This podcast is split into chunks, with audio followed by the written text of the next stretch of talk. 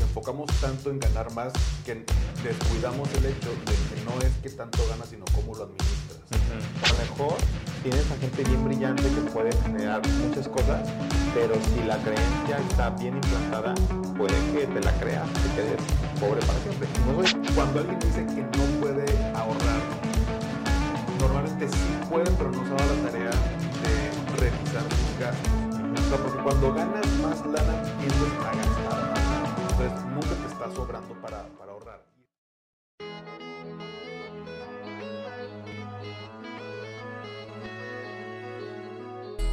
Bienvenido a Sanando Relaciones, un podcast diseñado para cuestionar creencias, soltar cuentos y vivir la vida de tus sueños. ¿Estás listo? ¡Comenzamos!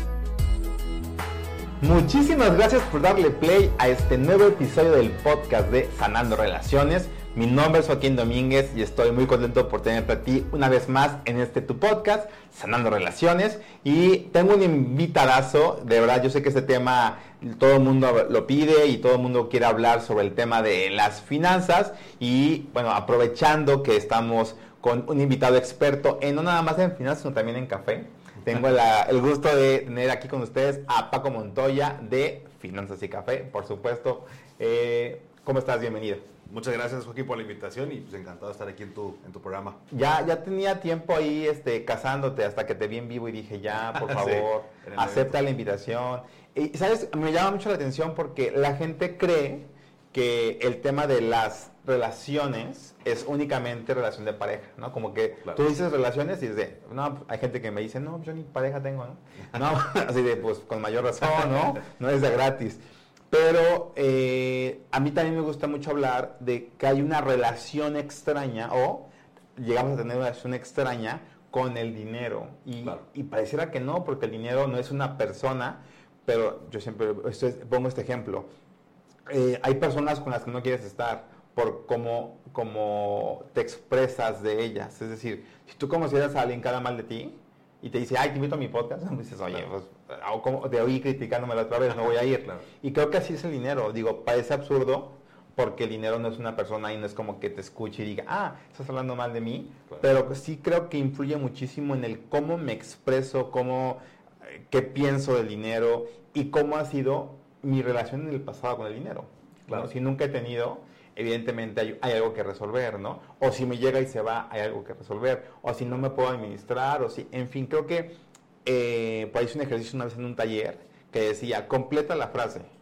¿Qué siento? Eh, lo que siento acerca del dinero es, y, creo que eso, esa palabra, eso, eso cada quien pueda completar, da para cuestionarnos muchísimo en el de cómo hoy yo me relaciono con el dinero y en consecuencia qué resultados tengo del dinero. Claro. Sí, de, hecho, eh, creo que la relación con el dinero es algo de lo que nunca hablamos o nunca pensamos. Eh, como bien dices, pues no es una persona, pero sí, o sea, sí hay una relación o unas creencias que tenemos desde chicos acerca del dinero. Em, de hecho, hay, un libro que normalmente siempre hablo de él y lo recomiendo porque me gusta mucho, pero se llama Los secretos de la mente millonaria, de T. Harv Eker, el autor. Ok. Y habla sobre todas estas, creencias limitantes acerca del dinero, pero dice que normalmente cuando tú ves, eh, cuenta una historia y, más o menos de lo que recuerdo es, ve, pasar por la calle a una persona con mucho dinero, este, un carro de super lujo, eh, ropa de marca y demás, normalmente la gente piensa, ah, es corrupto o algo hace, o sea, no puede, andan algo mal, ganando tiene mucho dinero. Y cuando ve a una persona que no tiene mucho dinero o tiene poco dinero, es como lo ve más, eh, es una persona ah, noble, honrada, este, honrada este, él sí se esfuerza por, su, por, por conseguir su dinero y tenemos esta idea preconcebida. Entonces, inconscientemente, alejamos el dinero al inconscientemente pensar que es malo o quien lo tiene es malo. Relacionamos, eh, insisto, o sea, no, no de manera consciente, porque tú le preguntas en la calle a todos de que, oye, ¿quieres tener más dinero? Sí, claro. ¿Quieres ser rico? Por supuesto. el 100%, ¿no? Y me atrevo a decir. Eh, ya habrá algunos románticos de que no, el dinero no lo es todo. No, güey. Yo tengo también mis, mis comentarios acerca de eso, que al rato si quieres hablamos, pero el punto es que mi relación con el dinero eh, tiene un impacto, o sea, puede tener un impacto positivo o negativo en mis finanzas ya de, adulto. Peor si le sumas luego el tema de pareja, o sea, con una persona cuando difiere la relación que cada uno trae con el dinero, eh, se pueden pues impulsar o se pueden afectar. Entonces, digo, tenga o no tenga alguien pareja, pero si, no, creo que también es buen momento como para decir, oye, ¿cuál es mi relación con el dinero? ¿Qué pienso acerca del dinero? ¿Es bueno o es malo? O sea, una cosa es querer más dinero y otra cosa es qué pienso eh, hacer con el dinero.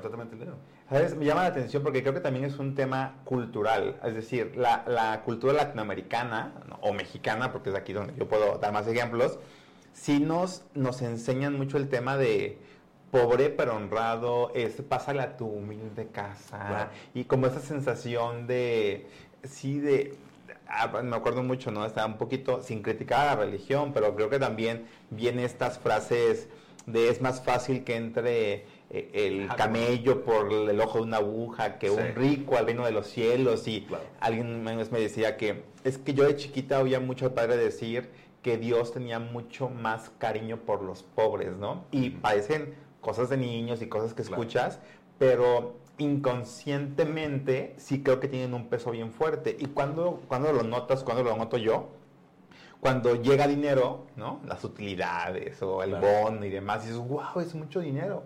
Y es tanto dinero que yo insisto mucho, es inconsciente, que de repente te preguntas, o yo me pregunto, no porque hablo de los demás, pero yo me pregunto, eh, ¿qué pasó con ese dinero? O sea, ¿cómo se me fue tan rápido tanto dinero? Y lo fácil es decir, pues me endeudé, o lo fácil es decir, eh, lo administré bien, o lo fácil es decir, muchas cosas. Pero si, si rasco un poquito más a mi relación al dinero, creo que la pregunta es, ¿qué ideas tengo del dinero que aparentemente me están haciendo no administrarme bien, no tener buenas finanzas e incluso sentir que estoy como en esta famosa carrera de la rata, ¿no? Trabajo y trabajo y trabajo, pero parece que no prospero. Y al menos yo, no sé la gente, pero yo sí me gusta mucho hablar de ese tema porque sí busco mejorar mi relación con el dinero, porque yo sí soy lo que te diría, yo sí quiero ganar más. Y los por qué a lo mejor cambiarían, ¿no? Pero sí creo que para poder tener más o ser una persona abundante, ¿no? que también es un concepto un poquito espiritual, pero próspero o financieramente san, salud sano, sí. pues sí creo que hay que empezar por el principio, que es qué pienso del dinero. Sí, totalmente. O sea, lo, que pasa es que nos, nos enfocamos tanto en ganar más, o sea, no está mal, nos enfocamos tanto en ganar más que descuidamos el hecho de que no es que tanto ganas, sino cómo lo administras porque hay personas que ganan una cantidad enorme de dinero y están endeudados, no les alcanza para nada. La típica historia que estoy en la oficina y dices, oye, ¿cómo es que eh, Ramón gana menos dinero que yo y se va a ir a Cancún con su familia y yo estoy soltero y no me alcanza para nada? Entonces, sí importa cuánto ganas, pero al final, o sea, mi ingreso mensual en un trabajo, en lo que tú quieres, es un flujo mensual. O sea, entra tanto dinero y sale tanto dinero. Entonces, si pusiéramos las finanzas o nuestra relación como lo más sencilla posible, sería pues gasta menos de lo que ganas y punto, ¿no? O sea, no es tan sencillo, porque si no nos estamos platicando del tema ahorita, pero no es tanto cuánto ganas, sino cómo lo administras. Entonces, normalmente la gente que administra mejor su dinero tiene una mejor relación porque es también muy obvio, o sea, eh, llegan las utilidades, el aguinaldo y demás, tienes el dinero aquí en la mano, te juro que encuentras la forma en, en qué gastártelo. O sea, siempre hay algo en qué gastártelo, siempre sale una necesidad. Y ahora con el hot sale, bueno. Con el hot sale, tenemos hot sale, eh, buen, fin, Cyber Monday, Black Friday. Eh, Para gastar ahí. Súmale, ¿no? Y el algoritmo parece que sabe, ¿no? Sí, hablas de este, tasas y te empiezan a salir tasas en, en oferta. Entonces, pues allá afuera estamos bombardeados por negocios que nos están queriendo eh, vender cosas, lo cual no está mal. El tema es que cuando yo no tengo una buena relación con mi dinero, también siento que uno le da menos importancia, eh, o, bueno, te voy a poner otro ejemplo, la lotería. O sea, hay un estudio que menciona, creo que son 5 o 6 años, el tiempo en el que una persona que se gana la lotería vuelve al punto en el que estaba antes de ganarse la lotería. Eh, y he conocido, bueno, un caso cercano que se ganó un millón doscientos mil pesos y bueno, no tardó los 50, tardó seis meses, repartió, se lo gastó y volvió asustado. Entonces, todos estamos de que, bueno, el día que si un día me gano la lotería, no, hombre, ya todo se resuelve y ponle un número el que sea, no, si no tengo una buena relación con mi dinero, ese dinero por cuántos millones sean, se van a, o es muy probable que desaparezca. Entonces, por eso la importancia de tener esa buena relación. Y yo también lo, lo traslado un poquito a los patrones de comportamiento, es decir, si yo de niño, y estoy, estoy poniendo lo más sobre la mesa, ¿verdad? Si yo de niño no tuve carencias, de adulto pareciera que, que, me dolió tanto esa carencia que ya no la quiero volver a sentir. Hablando un poquito de lo que decías, de ya no gastes tanto, ¿por qué gastamos tanto? Y yo pienso, el ejemplo para mí cercano es mi mamá. Mi mamá, eh, pues con su carrera, ¿no? Tuvo una carrera técnica, es, todavía, sigue trabajando, es enfermera. Y yo veo, pues, si yo comparo lo que mi mamá gana hoy con lo que yo gano, o lo que yo hoy, o sea, lo que mi mamá ganaba a mi edad, con lo que yo gano hoy, yo digo, ¿cómo mi mamá le hizo para darnos a mi mano y a mí carreras, viajes, ropa y vida? Yo digo, yo, entre comillas, gano más, digo, también está la inflación, ¿verdad? Pero en teoría yo gano más y yo podría tener más y yo no puedo, ¿no? Digo, o sea, como que sí siento y veo eso, mi mamá es alguien que no gasta, ¿no? O sea, no gasta, no gasta, no gasta y todo el mundo la criticamos porque, ay mamá, ya gasta, pero el día que se mató algo, oye mamá, no, me podías... O sea, sí siento que hay un tema, y lo digo por mí otra vez, cuánto, o sea, como que yo sí me pregunto, Joaquín, ¿qué necesidad tienes de de, comprarte cosas, ¿no? Con cuál es la intención, de verdad, es algo que necesitas, porque ese es todo, ¿no? O nada más estoy queriendo tapar un huequito emocional que, que, aparentemente ahí está y no nos damos, a veces no nos damos cuenta, ¿no? No, totalmente. Y de hecho, fíjate que eh, esto lo hice yo en pandemia, o sea, recién pandemia 2000 20, mediados, por ahí de agosto, eh, no fue por tema de dinero, sino por un tema emocional. estaba en la casa, pues estábamos encerrados, ¿no? Pero de repente me paraba y me mareaba, este, me sobaban las manos y me ponía muy nervioso y me daban como ataques de ansiedad. Cuando en mi vida, de hecho, yo ni siquiera sabía que era ataque de ansiedad. de hecho, yo pensé que era un infarto. Entonces le dije, le dije a mi esposa de que, oye, te tengo que ir con el doctor, esto no, no es normal. O, o, sea, hago ejercicio, porque aparte me puse a hacer ejercicio como nunca en la pandemia. Dije, no no puede ser, ¿no? Total, para hacer el cuento largo, caí con una... Mm, bueno, me llevaron con engaños con una terapeuta y con una psicóloga. Eh, nunca he ido con una psicóloga. y, y, ya me dijo de que pues, es un ataque de ansiedad, del encierro, este, el trabajo, esto, el otro, como que te bota, pues como una computadora el cerebro y de repente se puede sobrecalentar.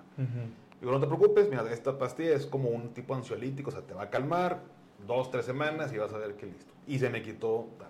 Pero continué yendo con ella porque me sentí bien al platicar con, con esa psicóloga de temas de trabajo, que si el podcast, que si lo otro, el negocio, mil cosas.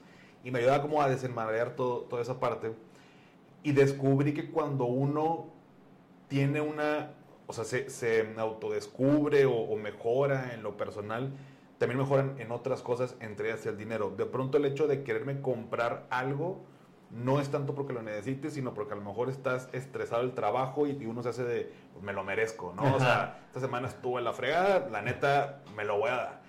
Y, y, te lo compras. O estás muy feliz y te compras cosas. Entonces estás llenando, pues no sé si, pues sí, estás un, un hueco, un vacío. Eh, estás respondiendo a un tema de emociones y eso va perjudicando tu relación con el dinero porque eventualmente es, oye, pues no tengo para nada. Pues sí, pero te compraste esos tenis, te compraste esa laptop cuando tenías otra, pero como esta estaba muy lenta, compraste una más. Por decirte una tontería, ¿no? Entonces, eh, esa, esa relación, y ahorita que mencionabas, yo conozco gente que de, que de niños o de niñas pasaron muchas carencias y de grandes, bueno, tengo el caso de dos personas que son casos distintos, pero ambos pasaron por carencias de, o sea, vivir mucha gente en, una sola casa, eh, no alcanza para nada, o se pasaban la ropa de un hermano a otro, o sea, eh, y, de, y de grandes, uno se hizo mucho más responsable con el tema del dinero, o sea, es como, nunca tuve, y ahora que tengo lo tengo que cuidar porque no quiero que mi familia pase, y del otro lado, el que despilfarra, porque no tuve, y ahora quiero, o sea, me, fui, me voy al otro extremo. Mm, Entonces, no digo que ni uno ni otro, o uno sea mejor que otro, pero lo que pasamos también en nuestra niñez, el ejemplo que vemos de nuestros padres, de nuestros amigos más cercanos, sí tiene un impacto a la relación que tenemos con el dinero de adulto, ¿no? Entonces, eh, ahorita ya, digo, ya tengo yo 38 años, pero yo creo que desde los 25 en adelante, que ya estás trabajando, ya un poquito como más estable, como, como que se, siento yo como que se para la vida entre los 25 y los, no sé, 40, como que todo es, pues, trabajo, tengo familia y voy creciendo, pero como que... Ya no cuestionas tanto, ¿no? cuestionas tanto, como que lo que aprendiste mucho ya no lo cuestionas, sino que ya sé y lo continúo. Y creo que pasa eso con el dinero. Sentimos como que ya aprendí cosas o ya viví de niño, ya viví con mis papás, ya viví la escuela, ya viví esto y ahorita ya sé cómo hacerlo. Y la verdad es que no sabemos cómo, cómo llevar una buena relación. Digo, no todos, pero la verdad es que la gran mayoría no, no nos cuestionamos y no reflexionamos cuál es mi relación con el dinero, qué pienso de él. Eh, cualquier persona, o sea, a mí se, me haría muy curioso saber, o un experimento de ponle 500 mil pesos a 10 personas y a ver qué hacen con el dinero y, creo que los resultados pueden ser... Yo me uno a tu, a tu proyecto. a mí me ponen aquí en los sí, digo, totalmente de acuerdo. Ahorita que te escucho, creo que la invitación para todos, eh, me gusta que decías, yo llegué por un tema de ansiedad, no, que no sabes qué ansiedad, a, con una psicóloga y empecé y me sentí tan bien y empecé a, y continué. ¿Y por qué lo creo? Porque no, no, muy pocas veces llegamos, yo, pensaba ahorita de mí, ¿no? Yo nunca, nunca he llegado con mi psicóloga a hablar de, oye, vengo a hablar del dinero, ¿no? Pero es cierto, cuando yo empiezo a analizar otras cosas, se repercute incluso hasta un tema de merecimiento, que de hecho es un tema que yo sí he trabajado en, en, en, terapia, ¿no? Es que a veces siento que no me merezco las cosas, siento que no merezco o que no soy digno o me siento culpable. Y cómo, de verdad, se me hace a mí bien, bien fuerte, cómo inconscientemente, si el dinero es una forma en la que nos podemos castigar, sabotear o incluso confirmar creencias, ¿no? Si yo tengo la fuerte creencia de que no soy suficiente, de que no merezco o de que esas cosas no son para mí, pues, pues hace poquito fui al cine eh, y vi un trailer que, que, es una historia real de un cuate que es corredor de la Fórmula 1 que empezó jugando videojuegos. No sé si te sepas esa historia. no, tampoco no, no, apenas va a salir. pero va, va, a estar padre. Y un diálogo que a mí me hizo, o sea, me dolió mucho, o sea, como que me, me tocó de sensibles, es que el papá le dice, a ver, ubícate ve tu alrededor, ese mundo no es para ti, ¿no? Tú, o sea, no, no le dijo así, pero yo interpreté, tú y yo, nuestra familia es pobre, o sea, tú tienes que aspirar a algo que esté a tu alcance, según tus creencias, según tu entorno, y creo que esos, ese tipo de, de estigmas o de mm, decretos de los padres también impactan muchísimo a, oye, en esta familia todos somos pobres, ¿no? O sea, aquí cuando has visto a, que alguno de aquí, aquí nos quedamos y a lo mejor tienes a gente bien brillante que puede generar muchas cosas, pero si la creencia está bien implantada, puede que te la creas y te quedes pobre para siempre. Y no estoy diciendo que te caiga dinero gratis, estoy diciendo de encontrar las herramientas y recursos para administrar mejor el dinero y poder hacer ese brinquito, ¿no? Claro. Que es ese tema de, deberá generar utilidad en tu, en tu vida. No, totalmente. O sea, sí la familia tiene que ver mucho en, en, o sea, qué decisiones tomas y, y demás, pero, por ejemplo, también algo con lo, con lo que trabajé hace tiempo es, es como si yo te preguntara ahorita de qué, Joaquín, te pago ahorita una hora si me ayudas, si me explicas cómo se usa tu cámara, porque yo también quiero grabar. Igual tú me dirías de que, te explico ahorita, ¿verdad? O sea, vaya, pues eso es esta cámara, pues, tómale foto y, así, así. Y tal vez eh, la intención de todos cuando, oye, te pago por esto, no, pues, o sea, te, es no, compa, no, o sea, para, qué te va a cobrar, o sea. Y y me di cuenta que lo hacía muy seguido, o sea, que mi tiempo lo regalaba de alguna manera. Eh, de que, oye, Paco, un consejo de tal. Ah, o sea, pues no me cuesta dar el consejo, ya, ya lo sé, ¿no? O sea, te lo doy. Hasta que me, hasta que me sature, de hecho fue el, el, el proyecto el que me hizo que me saturara este, mi tiempo y me empecé a estresar y hablé con una amiga que es coach y me dijo, Paco, es que eso ya tiene que parar. Ajá. O sea, tu tiempo vale, tienes que cobrar. Es que no sabes si no, o sea, el, el dinero aparte es energía. O sea, tú tienes que cobrar porque es, tú estás dando algo y te lo están regresando eh, con el dinero. Si tú rechazas el dinero, el dinero, digamos, entre comillas, es como, ah, pues Paco no quiere que esté con él, pues me voy para otro lado. Y el dinero sigue fluyendo fuera de ti. Porque tiene que fluir. Entonces, esa parte de merecimiento de que, pues, o sea, si tengo un conocimiento y tal, y yo te cobro por eso, y es una transacción, al final es como, tal vez como lo debemos de ver, porque... Eh, el, dinero, y eso siempre lo he dicho, pero el dinero para mí sí da la felicidad. Eh, pero no por el hecho de acumular dinero, sino por lo que el dinero te permite hacer. O sea, el dinero, el dinero me permite viajar a donde me gusta, me permite eh, estar con mi esposa, con mi familia, me permite ir a eventos deportivos, me, me permite ayudar a otras eh, personas, o sea, me, me, permite, me da tiempo de hacer lo que me gusta. Entonces, el dinero sí da la felicidad. Ya cuando lo vemos de que, o sea, digo, no, no, no el hecho de eh, tomar de fotos con los fajos de billetes y presumir, eso es otra, o sea, no, ¿no? Pero eh, una persona abundante, o sea, que tiene una buena relación con el dinero y genera esta abundancia, porque aparte hay otros temas como más, que no soy experto, pero he hablado este, con gente que pues, le sabe y todo, eh, pues la abundancia no se ve en, en, tu cuenta de banco, o sea, no vas a decir, oye Joaquín, a ver, enséñame tu cuenta de banco a ver cuándo tienes, nadie te pregunta y, si te preguntara no le no te van a decir, ¿no? ¿no? te van a decir. Pero se puede ver tal vez en los zapatos que usas, en el carro, se puede ver en la taza, en tu reloj.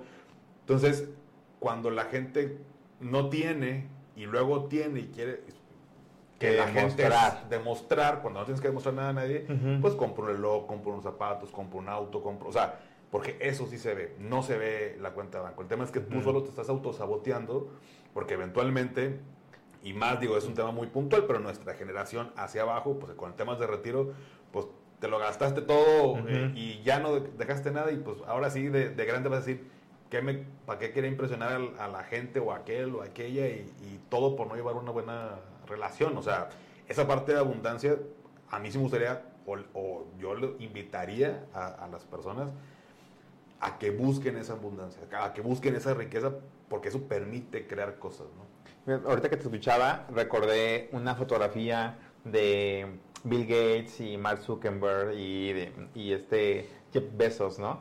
Que los tres estaban vestidos súper sencillos, súper, pues como ellos se vestían y se han vestido siempre, súper clean y jeans y playera y demás.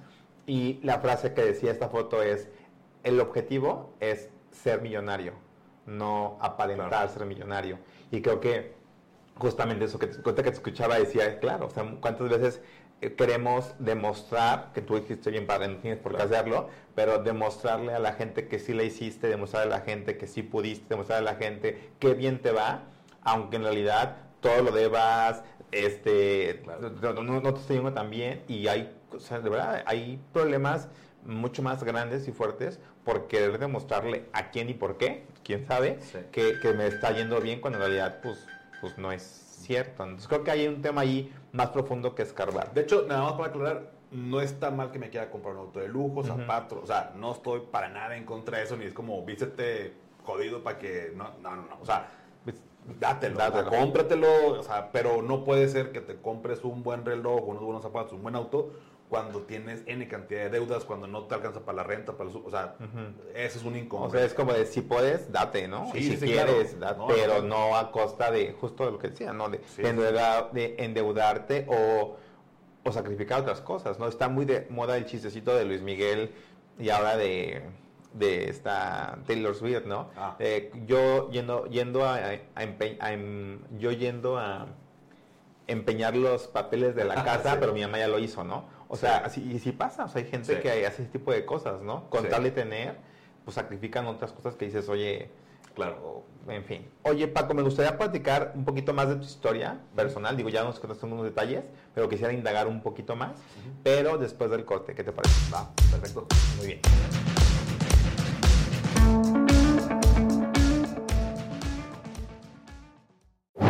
Estás escuchando Sanando Relaciones, un podcast de Joaquín Domer. Continuamos.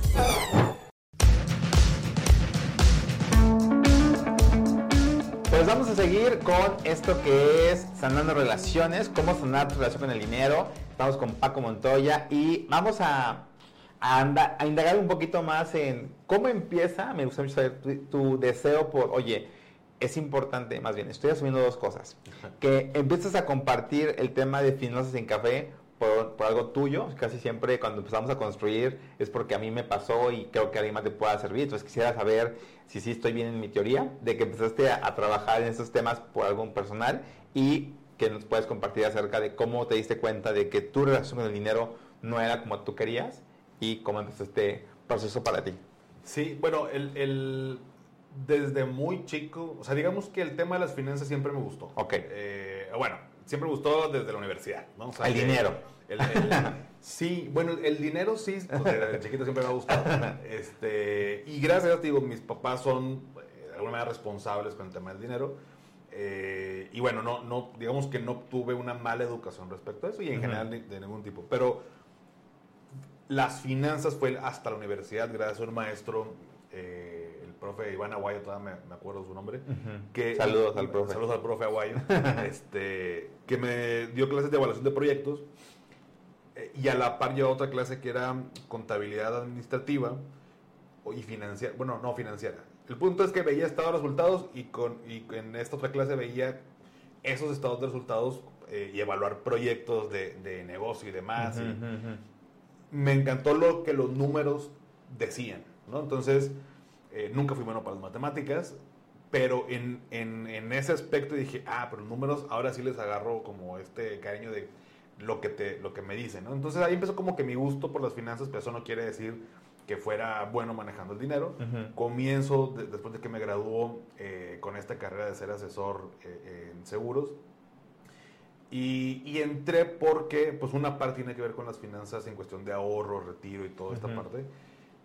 Pero, pues, tenía que 22 años, eh, nunca he tenido un sueldo, eh, siempre ha sido en- como en comisión. Ok. Em, entonces me costaba mucho ganarme el dinero. O sea, porque pues era, iba empezando casi, no, no, nunca había vendido nada eh, y empezaba como que a cerrar con clientes y todo, pero pues era mi primer dinero que me ganaba. Y mis amigos, pues recién graduados, pues tenían un empleo que por más mínimo que 8 mil, 10 mil, 15 mil pesos, seguro.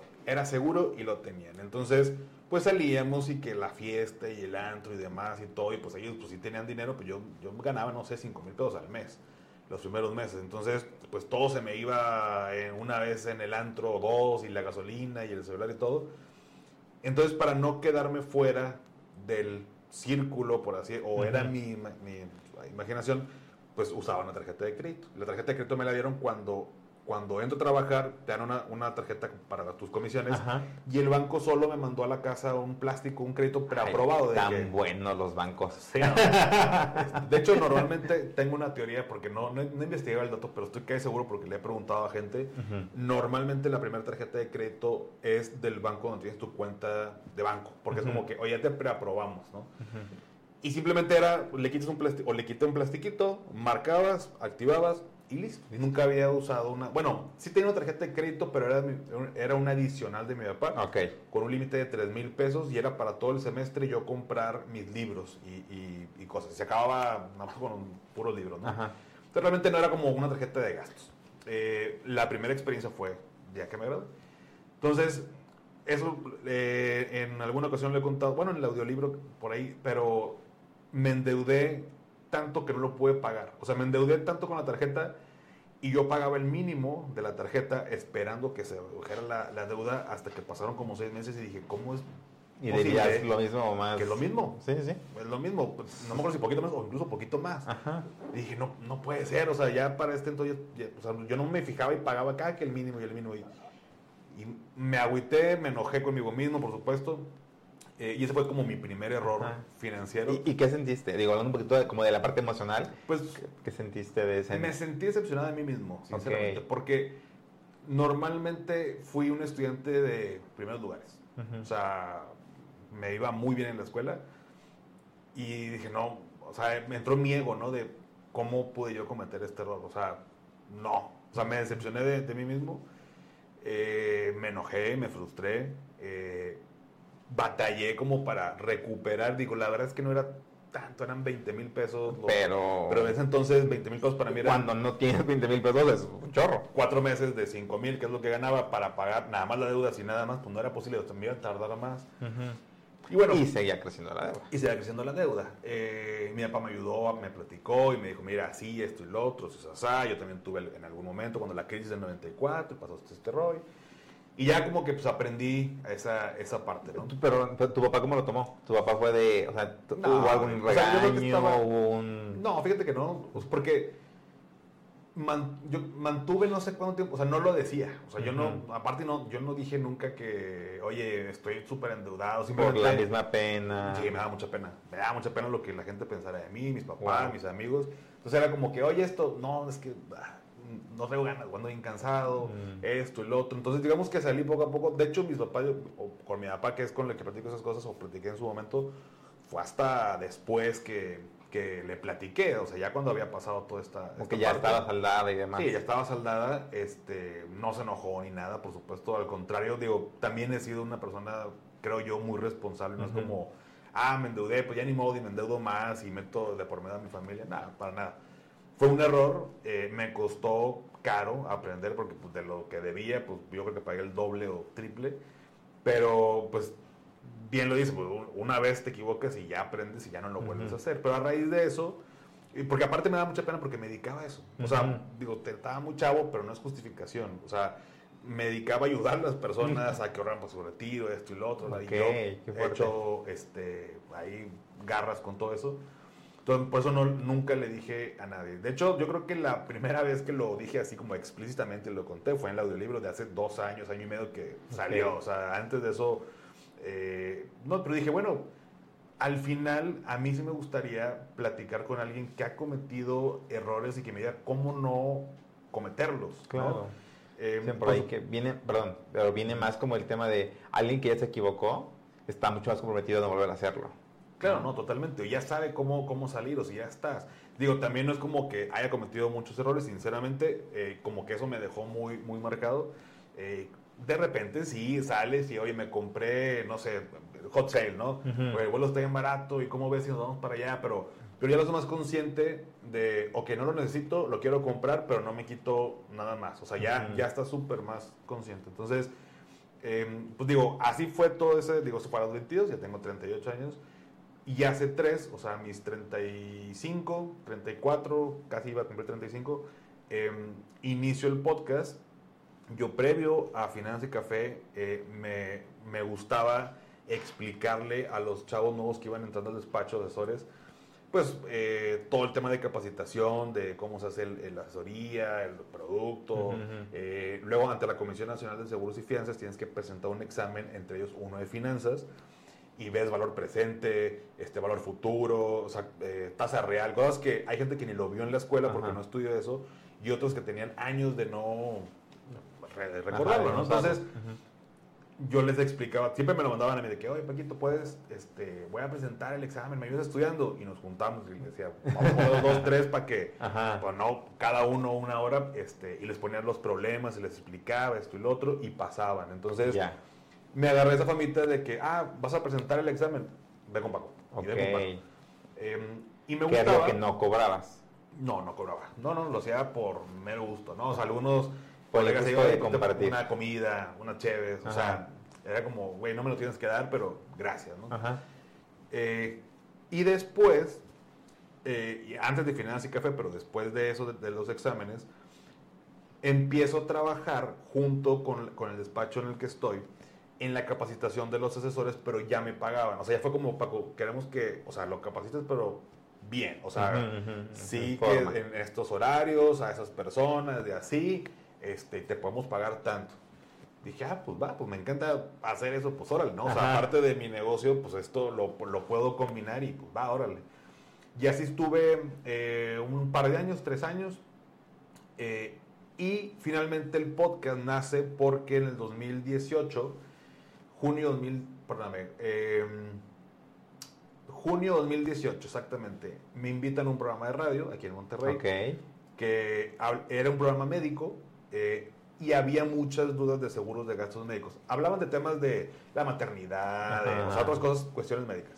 Me invitan, eh, nunca he hablado enfrente de un micrófono, eh, era radio, era en vivo. o sea, no tienes voz de locutor, ¿eh? Ya, ya, después amigos de, la voz de locutor. Y nunca he estado en un micrófono, me daba mucha pena y me da mucho miedo porque no me podía equivocar. Yo sentía que me iban a estar escuchando millones de gente. Eh, y dije, bueno, pues total, eso me va a ayudar para mi imagen y profesional y que me conozca la gente y todo. Y fue el primer día, si estaba muy nervioso, platicamos el locutor y yo y me preguntaba y que el corte, que esto, que el otro. Total, termina y salgo con una sensación de, dije, esto o sea, me gustó. Padre. y cada 15 días empecé a ir y cada vez se me fue como quitando más la pena y más me emocionaba de que ya es eh, semana de que voy a, la radio, ¿no? Entonces ya íbamos y, iba con una compañera, íbamos, pero ya estaba mucho más tranquilo, me gustaba estar enfrente del micrófono y pasó todo un año, en ese inter yo empecé a escuchar podcast, eh, me gustó el formato porque yo escuchaba dentro, o sea, en la mañana en el, gimnasio o sacando mi perrito, o sea, eh, había varios momentos en, los que escuchaba y dije, oye, ¿por qué no pues, hago mi propio programa? Porque en el radio, pues quien me escuche y vaya en el tráfico, ¿verdad? Pero, o esté en la casa, pero pues yo no escucho radio. Y la gente a la que yo me quiero dirigir no escucha radio, son millennials, o, sea, o sea, digo, la neta no, bueno, no sé si hay uno, según yo nadie escucha radio. Entonces dije, pues ¿por qué no mejor hago el podcast? Igual yo me imaginaba, pues le meto en redes sociales, publicidad y hago este que se conozca el programa. Y al año le digo al, locutor de que, oye, muchas gracias, eh, Rogelio se llama. Eh, le dije, Rogelio, sabes que muchas gracias, pero yo creo que ya no voy a tener tiempo, voy a hacer como mi propio programa, a ver qué tal. Ah, perfecto. Y así quedó. Y compré en ese inter el equipo, eh, que el micrófono, que el brazo, que la mallita, que todo este rollo. compré un, juego de dos, ¿no? O sea, dos micrófonos, dos mallitas, todo. Lo compré en Amazon, me llegaban las cajas, estaban en la sala. Pasaron como unos 5 o 6 meses y las cajas estaban ahí todavía en la sala. Y me dijo un día mi esposa, a ver, o lo haces el podcast, o me vendes ese equipo, o lo subes a otro lado donde ya no veas esas cajas porque ya no las quiero ver ahí en la entrada. Oye, y te aguantó seis meses, ¿eh? Sí. Mi respeto. No, pues fue más. ya te lo puede decir la chica. Este, y dije, no, no, no, no, ya, ya lo, ya lo voy a hacer, ya lo voy a hacer. Entonces, eh, mi tema fue qué nombre le pongo, me gustan las finanzas, quiero hablar, quiero como enseñar lo que le enseñaba a los chavos cuando estudiaban para el examen o cosas así, tips dije, ay, pues a ver, me gustan las finanzas y pues me gusta el café. pues finanzas y café. Total, nadie me escucha, nadie lo va a escuchar. Después cambio el nombre, ¿no? Entonces, así inicio, me fui, me acuerdo, de hecho la cortinilla que escuchas al inicio de cada episodio está grabada en el baño con una colcha encima porque me da mucha pena que me escucharan los vecinos. No, era en la casa. y seguramente los vecinos no me escuchaban, pero no me gustaba fingir que estaba haciendo un programa como de radio. No sé, me daba mucha pena. Ajá, entonces lo grabé como tapado con una colcha y así está grabado y así está todavía el... y funciona muy bien. Y ya lleva varias temporadas. Y, y, bueno, ya después de tres años pues, ahí continúa, pero así fue como nace Finanzas y Café. Eh, lo que sí, pues me comprometí cada semana a estar con un episodio y, bueno, pues tres años después ahí continúa. Pero así fue el inicio de por qué wow. nace Finanzas y Café. Pero me encanta que eh, es esta parte tuya de esto que ya estoy haciendo y, compartiendo y ayudando, porque a fin de cuentas la gente, digo, se prepara para un examen, pero también la gente que está en la radio, pues es gente que, recibe información, que vuelvo al punto, que se vuelve hasta como tabú, o sea, muy, digo, hoy cada vez más abierto el tema del dinero. Pero antes pareciera que, o sea, no hables de dinero, no, eso está mal, y, y no cuestiones, y no...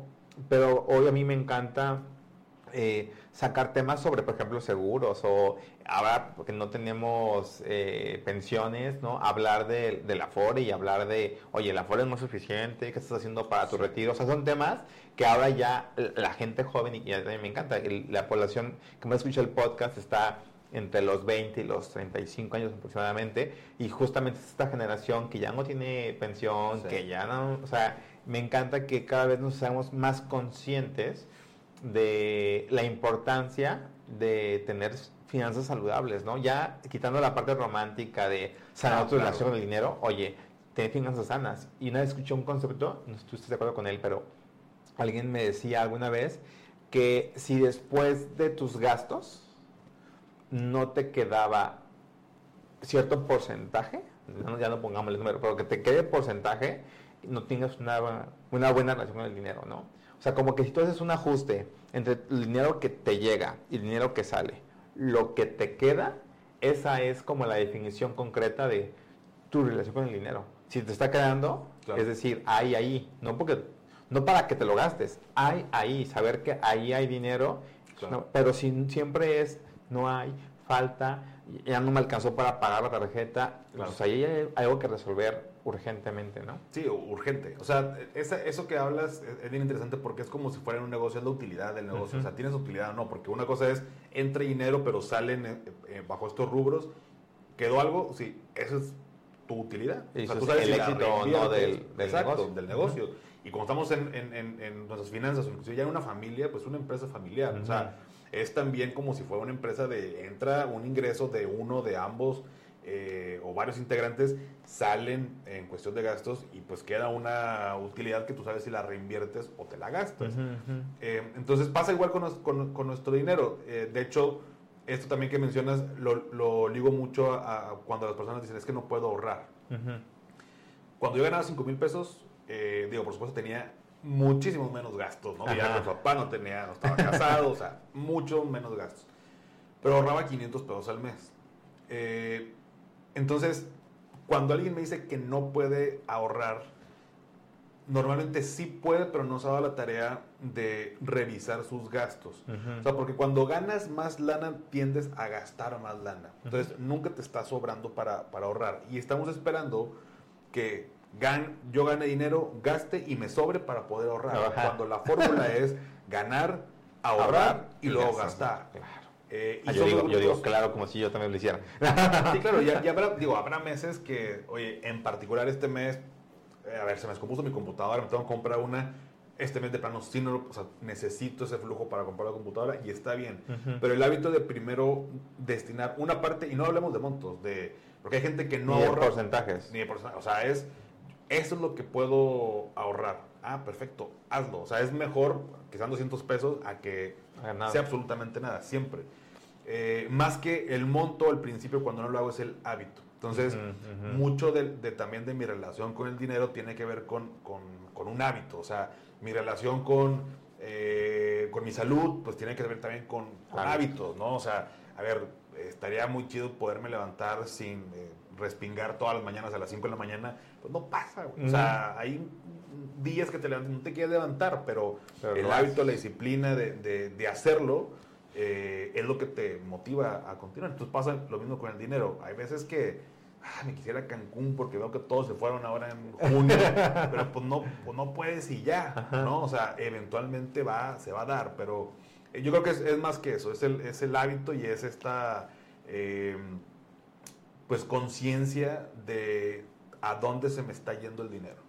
Me encanta, me encanta que digas la palabra hábitos porque justo es lo que te iba a preguntar. Te iba a preguntar, como qué hábitos crees tú que debe, eh, yo entiendo que el de ahorrar es como, como muy general, que, si pudiéramos eh, compartir con la gente hábitos sencillos, concretos, eh, chiquitos, ¿no? Por decirlos chiquitos, con los que, ok, quiero comenzar a sanar mi relación con el dinero, llámese tener más, llámese no estar endeudado, llámese tener utilidad, ¿no? En, el negocio familiar, como lo dices, ¿qué recomendarías tú empezar a hacer como primeros pasos para poder empezar este trabajo de sanación? Y como dices tú, es como una relación de, pareja, una relación normal. O sea, los primeros pasos a veces es la comunicación, a veces es eh, ser claro, pero hablando del dinero, ¿Cómo, se comenzaría este proceso? Mira, lo tengo bastante claro eh, porque muy seguido lo menciono. Algo que, me ha cambiado en, mi vida, o sea, que siento que ha sido como unos pequeños parteaguas en cuestión de, en general, eh, ha sido, por ejemplo, y a lo mejor no tiene que ver con tipo ahorra, ¿no? El hábito del ahorro, que no están como directamente relacionados con el tema del dinero, pero que ayudan al tema del dinero, es una, con, conmigo mismo y mi salud y mi, este, cómo me veo en el espejo. O sea, si yo no me siento bien, si yo no, a mí, a mí no me gusta lo que veo en el espejo, creo que uno tiende a tomar malas decisiones respecto al dinero. Wow. No me veo, no me veo guapo, no me siento guapo, no me siento eh, que esté en forma. Este, pues voy a gastar hasta uno hacer más en comida o, gasto más en otras cosas para compensar esa tristeza que siento porque no me veo bien en el espejo. Qué fuerte. Entonces, el hábito del ejercicio, eh, y no hablo de que seas de alto rendimiento, o hablo de levantarte, hacer ejercicio, aunque sean 30 minutos, 20 minutos, o sea, pero ese hábito de estarlo haciendo, curiosamente, uno bajas uno o dos kilos, tú sientes que bajaste 10, pero algo pasa que en el espejo dices, ya no me veo igual, siento que me veo mejor. Y ese sentimiento de me, gusta o me está gustando lo que veo, me ayuda a tomar mejores decisiones en otras áreas.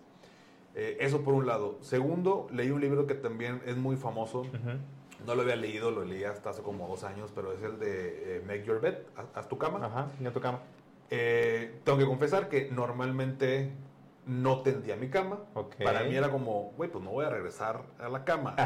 O sea, nana, pues, o sea, pues no la atiendo igual, rejunto tantito para allá el, digo, vivía solo, ¿no? Vivía con, la China a raíz de que vivo con la China, eh, mi esposa, este, me dice, ¿por qué no tienes tu cama? pues, ¿para qué? O sea, pues nadie entra al cuarto, nadie lo ve, nomás tú y yo. O sea, no, no, o sea, y leí el, me dijo, lee este libro, ¿no? Entonces lo leo y me, me hizo mucho sentido lo que dice el autor de, el, es la primera cosa que haces en tu día y la haces bien. Y luego el sentimiento de cuando llegas a tu cama de regreso en la noche, verla tendida te da otro sentimiento de satisfacción. pues bueno, siempre pruebo cosas a ver qué tal. A ver si es cierto. eh, tiendo la cama, el primer día llego eh, de regreso a, la casa y sí sentí como, qué chido, o sea, se siente como, como que diferente, todo está ordenado, o sea, destapo la cama y lo empecé a hacer y curiosamente, a raíz de que yo, si yo tiendo la cama todos los días, eso para mí ya es una buena decisión que hice durante el día, entonces quisiera ir como en, en récord, ¿no? O sea, normalmente estar tomando buenas Como en cascadita, ¿no? Empiezas bien y continúan cosas bien. Exacto. El día que no, que por las prisas se me hizo tarde, me quedé dormido y no atiendo, traigo hasta me duele el cuello de, de ah, no, no empecé bien el día, no empecé bien. Y por otro lado, finalmente, eh, bueno, a mí siempre me ha gustado leer, eh, entre que lectura, audiolibros y podcast pero lo que no he aprobado y que probé a partir de 2018-19 es el tema de la meditación. Okay. Se me hacía una estupidez, sinceramente. Eh, cerrar los ojos, respirar y... O sea, hasta que leí un libro que se llama Aprendiendo de los Mejores, que habla, o sea, son personajes tipo Bill Gates, uh Phil Knight, pura gente empresaria y así famosos. Y me di cuenta que muchos de que no, pues meditaba y, meditaba y ah, ahora resulta que todos meditan. todos meditan. dije, pues bueno, vamos a ver descargué una aplicación y todo. Te voy a ser bien sincero, las primeras dos semanas no sentí absolutamente nada. Eh, pero soy muy teórico de, de, a ver, o sea, quiero probar que, a ver si jara, a ver si es cierto, ¿no? Y bueno, continué. Y un, pasaron dos semanas, dos semanas y media, lo dejé de hacer porque dijo, esto no, no funciona.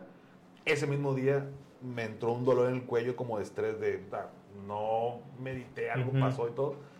Em, y ahí fue donde me di cuenta, que sí me estaba ayudando a relajarme, a controlarme y demás. En la pandemia fue mucho más relevante ese tema, eh, pero a lo que voy es que eso también me ayuda a clarificar mi mente y a tomar mejores decisiones. Te platico todo esto porque todos los días tomamos decisiones de dinero. El levantarme temprano a hacer ejercicio o no es una decisión de dinero. Porque si yo me levanto temprano a hacer ejercicio, estoy más saludable, eh, me siento mejor, entonces gasto menos, eh, tiendo a no ir al doctor porque no me enfermo, a diferencia de que si decido no levantarme, eh, no es un hecho, pero tiendo más a que me pueda dar una enfermedad, a que me sienta triste, me esté bajoneado porque este, no puedo o tomo malas decisiones. Entonces es por eso eso que está alrededor de mí, de la lectura, el ejercicio, la meditación, me ha ayudado a mejorar la relación que tengo con el dinero, tanto como de no malgastar, como de generar todavía más. Me encanta que, o sea, me gusta que estas tres cosas que aparentemente no tienen que ver con el dinero, tú dices, es que estos tres factores que a mí me han servido para mejorar mi relación, con el dinero. Y, una forma de verlo, o como yo lo quiero interpretar, es, eh, creo que el primer paso es hacer el dinero parte de tu conversación, parte de tu vida, porque creo que el error que al menos yo siento que he cometido es querer hacer el dinero a un lado. Sea, como decir, el dinero no es siempre. Entonces, ¿sabes qué? Le voy a echar ganas al ejercicio, a, la parte como de la salud. Le voy a echar ganas a la meditación, le voy a echar parte a la espiritualidad. Como que pienso que para estar bien o para eh, sentirme en bienestar, no necesito el dinero. Pero curiosamente tú dices lo contrario. Dices, es que estas tres cosas me ayudan a estar mucho mejor con la parte económica. Entonces, creo, y, lo digo para mí, y espero que a la gente también le, funcione, es hagamos al dinero parte de nuestra vida, parte de nuestra conversación. Y, justo, ¿cuántas veces nos cuestionamos cómo me siento con el dinero, no? ¿Cómo me siento cuando, cuando traigo dinero y cuando no traigo dinero? Y a mí me ha pasado, yo recuerdo mucho una experiencia que me pasó hace mucho en la, estaba en la carrera, fui a, un restaurante a desayunar, y llevaba mi compu, ahí, ahí estaba trabajando, me llegó la tarde, me quedé a comer, ¿no? ¿Por qué no? Entonces desayuné y comí en el restaurante. Y a la hora de salir, a la hora de pagar, me di cuenta que no traía mi cartera. Y, yo recuerdo que ese, ese día en particular ha sido de los más dolorosos de, de, mi vida. O sea, como yo, esa parte de la, pena, el, el, incluso hasta la soberbia de, o sea, pero sí tengo, ¿eh? O sea, o sea sí, sí tengo. Y, pero, y ahí me di cuenta el peso que tenía el dinero para mí.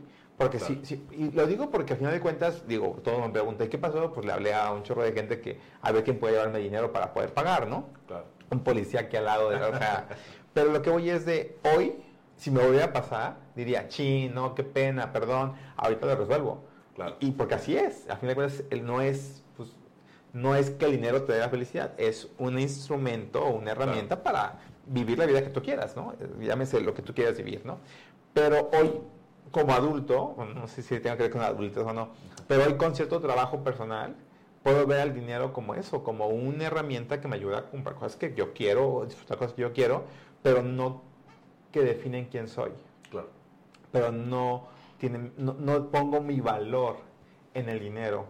Y creo que justo ese es el, el juego de entender o sanar el dinero, es verlo como parte de, como un elemento más en mi vida y no como el todo en mi vida o como el nada en mi vida, porque creo que los extremos o las polarizaciones generan como esta separación. Al final del día, pues también no puedes tapar el sol con un dedo, ¿no? El dinero, por supuesto, en este, al menos si queremos vivir en este mundo condicionado, pues se requiere para poder, este, pues no sé si, para, si decir la palabra para poder vivir, pero sí para experimentar la vida que cada uno que decide, ¿no?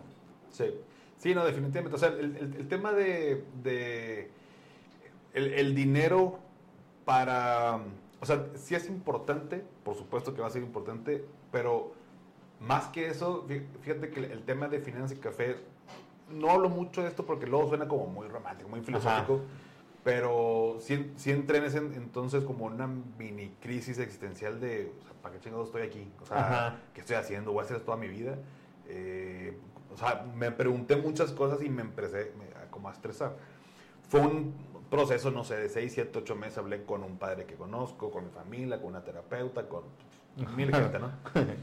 Entonces, digo, para muy el punto, no, no entrar como tanto en detalle, Finanza y Café nace de un propósito, ¿no? de, de, encontrar de que, ah, esto quiero o sea, quiero mm. tal. Entonces la realidad es que cuando uno hace cosas que le gustan, que le apasionan, el dinero viene por consecuencia. No digo que no me importa, o sea, sí me fijo de, o sea, si no lo haría todo gratis, ¿no? Pero no, vivo de, de, ah, qué chingón, un aplauso, no, para nada.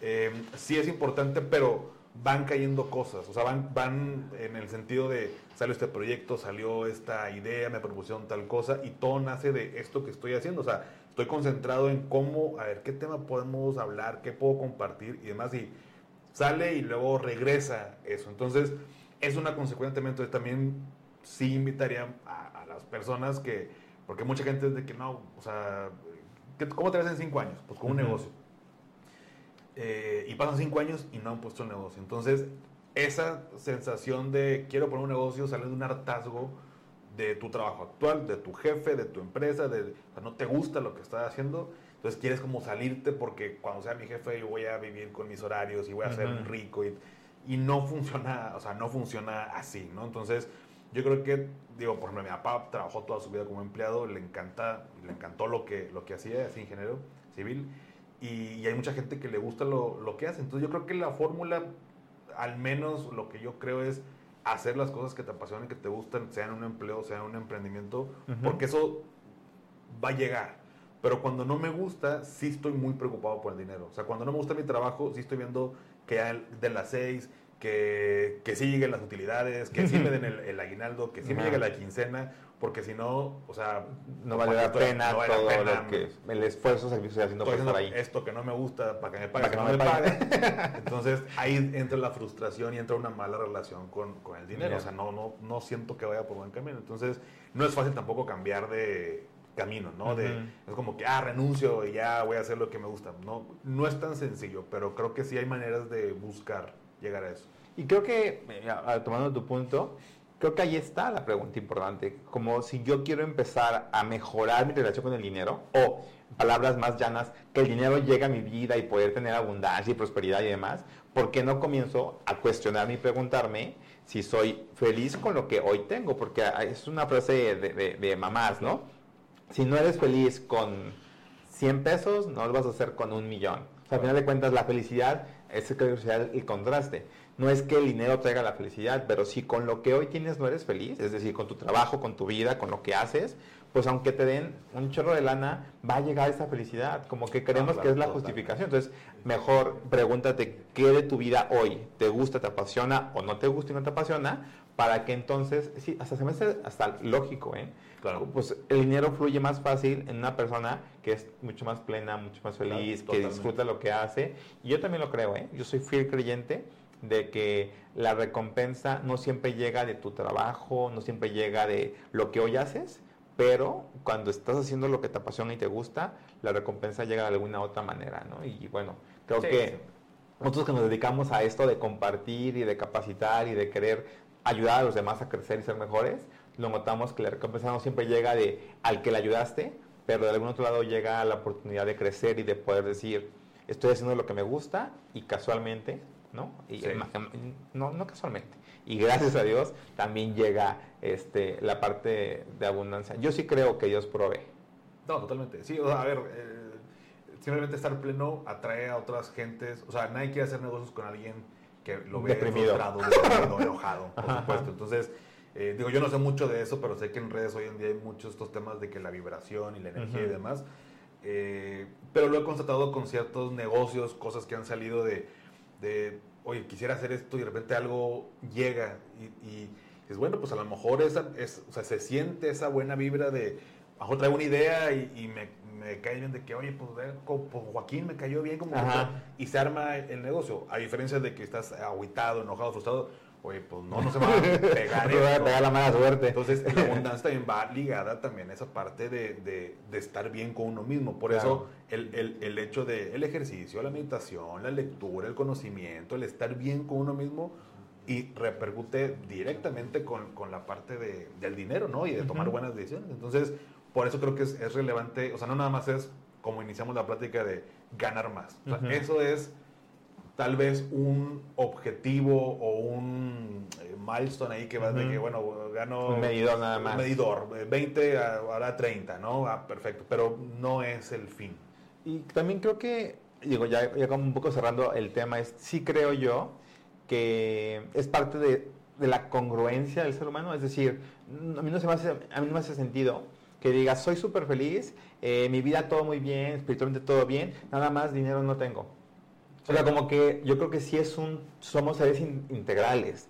Entonces yo sí creo que en la medida de que estoy bien en mis relaciones, con los demás, conmigo, con mi cuerpo, con el ejercicio, también se vuelve estar bien en la parte económica. Y al revés, no puedes estar bien económicamente, si yo tengo mucho dinero y todo el dinero fluye en mi vida y estás peleado con todo el mundo y o sea, creo que es, es parte del, pues yo le llamo congruencia, pero también creo que del equilibrio de la vida, ¿no? Es, esa famosa rueda de la vida que hablan en coaching y demás. Es la rueda de la vida no es que tenga que estar en 100, es que tiene que estar equilibrado, ¿no? Es cuidar tu vida en todos los sentidos y cuando mejoras en una parte, lo demás también va mejorando. Y creo que es parte de la inversión que tú hacías, ¿no? Empieza con, contigo y el dinero y también irá fluyendo en tu vida. Sí, ese es ser congruente. O sea, yo coincido contigo. O sea, no, eso eh, sería un bluff o querer aparentar algo. O sea, alguien que no está bien consigo mismo, y, o que está bien consigo mismo, espiritual y todo, nada más el dinero no, no, no, o sea, no, no, lógico. Y cuando hablamos de balance, para mí no es un balance, no sé, tengo la parte de la familia, lo personal, lo laboral, la salud, no es como 25, 25, 25, no. Hay momentos donde ahorita le tengo que asignar un 40% al trabajo, 20%, eh, 30% a mi familia y el resto a tal vez lo personal, o sea, porque ahorita está este proyecto. Y luego eh, no sé, me quiero ir de vacaciones con mi familia, bueno, ahorita es 50% mi familia, 20% salud y el resto trabajo. Entonces, ese es el, saber cuándo cuando requiere, cuando requiere más de mi atención y en qué cosa. Entonces, en la medida en que yo pueda como eh, manejar esos porcentajes en mi vida, también repercute en mi, en mi estado de ánimo, en salud, en todo lo demás. Así es. Muy bien, Paco. Pues digo, la verdad es que este tema del dinero para mí es súper interesante, pero sobre todo poderle poner, yo le llamo, ¿no? La parte espiritual de, a ver, no nada más es, porque sí, la parte eh, fría del dinero es cuánto entra, cuánto sale, no gastes más de eso, ¿no? Pero creo que invitarnos a cuestionar y a indagar y también a ver qué sentimos del dinero también es una pista para poder mejorar y crecer como personas, que ese es el objetivo de estar por acá. Eh, Paco, pues muchas gracias por, tu tiempo, por aceptar la invitación. Ya, ya se me hizo por fin estar contigo en un podcast y no sé si quieras dar algún mensaje final para la gente que nos está escuchando.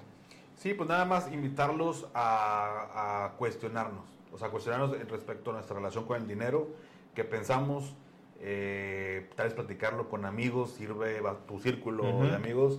Eh, el de confianza. El de confianza. no el del bluff. No, el otro.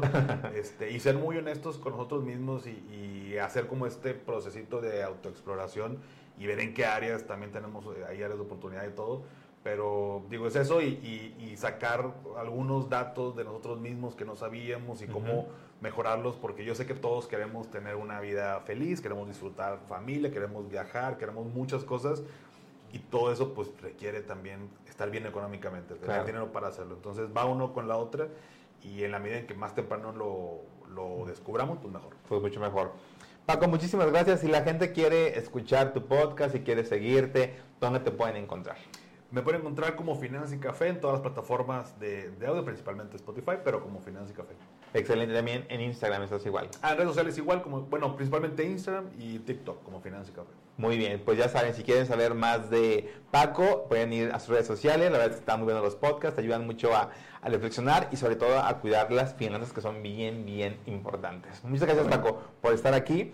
Y también muchas gracias a ti por ser parte de este despertar de la conciencia. Te recuerdo que puedes eh, seguirme en mi Instagram como Joaquín Domer, lo puedes ver aquí en la pantalla si estás en YouTube. También te invito por favor a que dejes algún comentario y que nos compartas tú qué creencias o ideas tienes acerca del dinero. Gracias una vez más por estar aquí. Te mando un fuerte abrazo de corazón a corazón y nos vemos la próxima semana en un episodio más de Sanando Relaciones.